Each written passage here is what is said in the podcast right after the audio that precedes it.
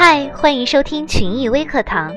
今天给大家带来的是群益积分制对于生男生女的不同奖分。我们知道，湖北群益是一家集横跨生产业、制造业、零售业及服务业，是一家综合性实体集团公司。公司在短短的几年内迅速发展，靠的就是独创的积分制管理。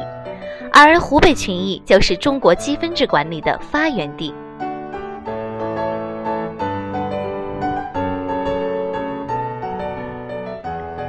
这是一个真实的故事，小王和小张都在同一个部门，今年刚都生完小孩子。积分制管理让他们的工作很充实、很开心，在工作上也是非常的努力认真。在去年的年终旅游选取会上。部门的前两名就会获得马来西亚旅游的机会。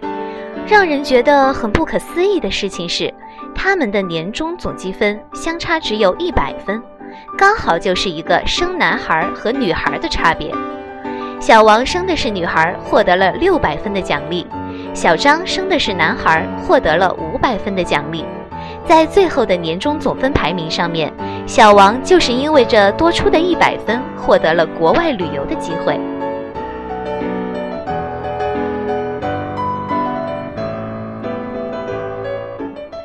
生小孩还有积分奖励，这是有来源的。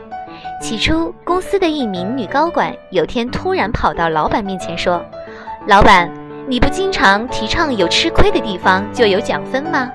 那我们女人生孩子很痛，你们男人没有办法去体会，是不是应该给点积分认可呢？”当时老板只是听了听，但回到家里把这件事开玩笑的说出去后。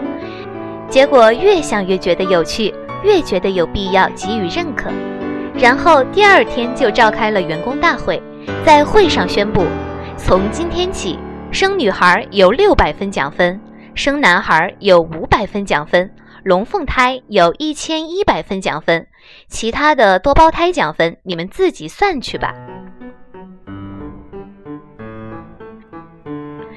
很多人听到这个故事可能会觉得有点不可思议，但它却是真实存在的。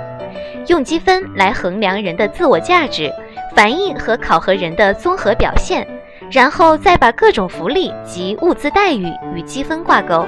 正是因为这种简单易行、节约成本的管理方式，所以才会有那么多的企业来湖北群益学习积分制管理。好了，以上就是我今天给大家讲的关于积分的故事。最后一首好听的音乐带给大家，我们明天再见。